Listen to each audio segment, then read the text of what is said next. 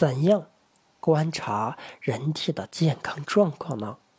人体是在上升与否，最好的观察方法是看患者的牙龈。当人体的血是下坡状态，那么这个人的牙龈一定呈收缩状态，而且颜色是深色。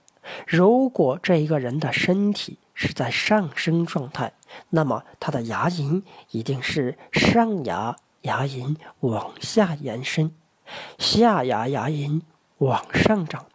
新的牙龈的颜色比较浅，与牙釉根部的深色有明显的区别。看新牙龈的多少，可以知道这个人的气血上升有几年了。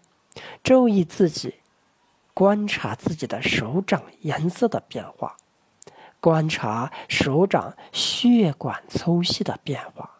当你手掌颜色红起来，手臂血管变粗，然后手掌颜色又不红，血管又变细了，那么告诉你的血多了一点。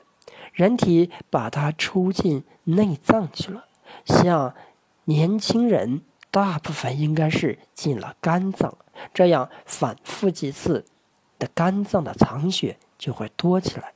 当一个人的血指人体的总血流量由下坡状态转变为上坡状态时，血会大量流进肝脏，左关脉会偏旺。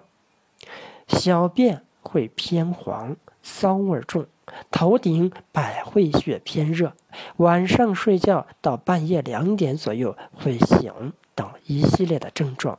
血进入肝脏时，有进左肝和右肝的不同，不会同时进行。进右肝与肺的关系密切，会出现一些肺相关的病症。进左肝。与胃的关系密切，就会出现胃热多食易饥的症状。这没有什么关系，血是进左肝还是进右肝是很容易区分的。压一下肝经，左腿痛进的是左肝，右腿痛进的是右肝，可以服一些清肝的药。